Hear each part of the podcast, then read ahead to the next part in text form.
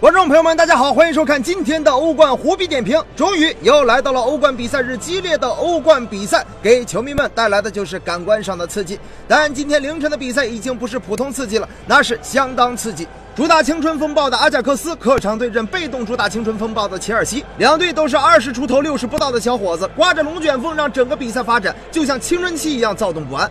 比赛刚开始，有些球迷可能还没醒来，没有任何的前戏，阿贾克斯这边就已经把持不住了。普罗梅斯任意球开出，亚布拉罕前点解围失误，将球打进了自家的大门。闹了半天，还是亚布拉罕更猴急。年轻人这么快就进球，其实不是什么好事儿啊！这一个球就展现出亚布拉罕极强的射门欲望和极臭的解围脚法。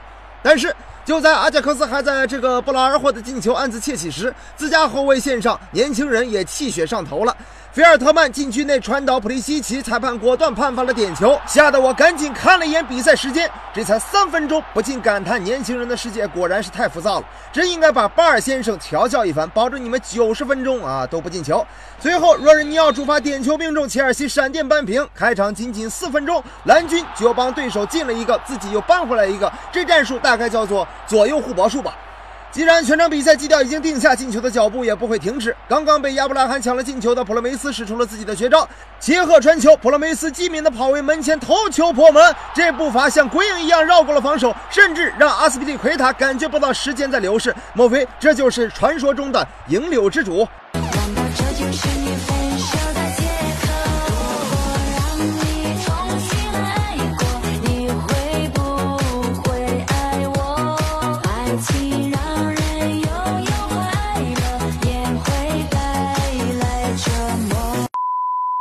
切尔西这边有些祸不单行，刚刚乌龙球的病毒又从箭头转移到了箭尾，又是切赫小角度的任意球打门，皮球击中了立柱反弹中凯帕的面部，打进了球门。凯教练这运气实属是点儿背。虽然丢球是个悲伤的故事，但是我还是忍不住想笑，毕竟我记得但凡有联手门的门将能把球挡住呀。哎，你还别说，他俩长得真像。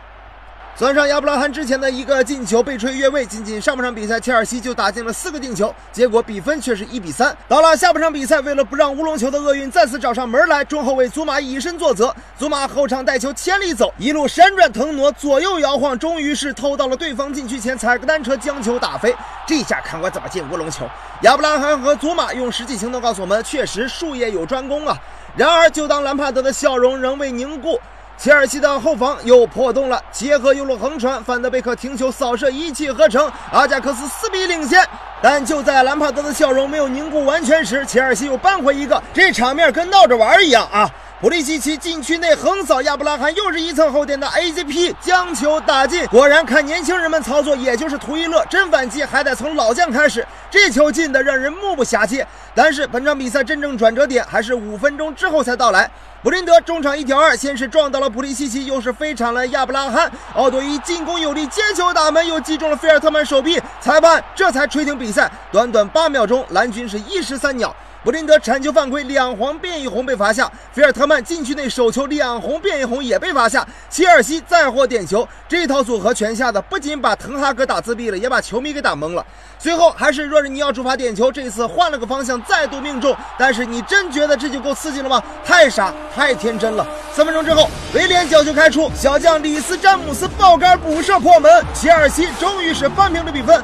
但你以为这就够刺激了吗？太傻，太天真了。又是三分钟。之后，阿斯皮利奎达下底的横传被解围，若日尼奥外围打门又被头球封堵，AJP 补射梅开二度，切尔西队五比四反超。但是进球之后的 AJP 激动的亲吻队长袖标之后，发现这太傻太天真了。一分钟之后，VAR 介入，裁判认定亚布拉罕手球在先，被吹无效，比分还是四比四。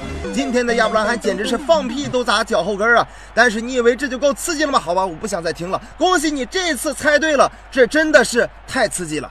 最终，这场热血喷张的比赛打成了四比四。切尔西打进四个有效进球，两个乌龙球，两个无效进球，一共八次破门才换来主场的一分。而九人作战的阿贾克斯直到最后也没有龟缩防守，两支球队都展现出了极大的韧劲。这场充满青春力量的比赛，让每个球迷的血液都达到了沸点。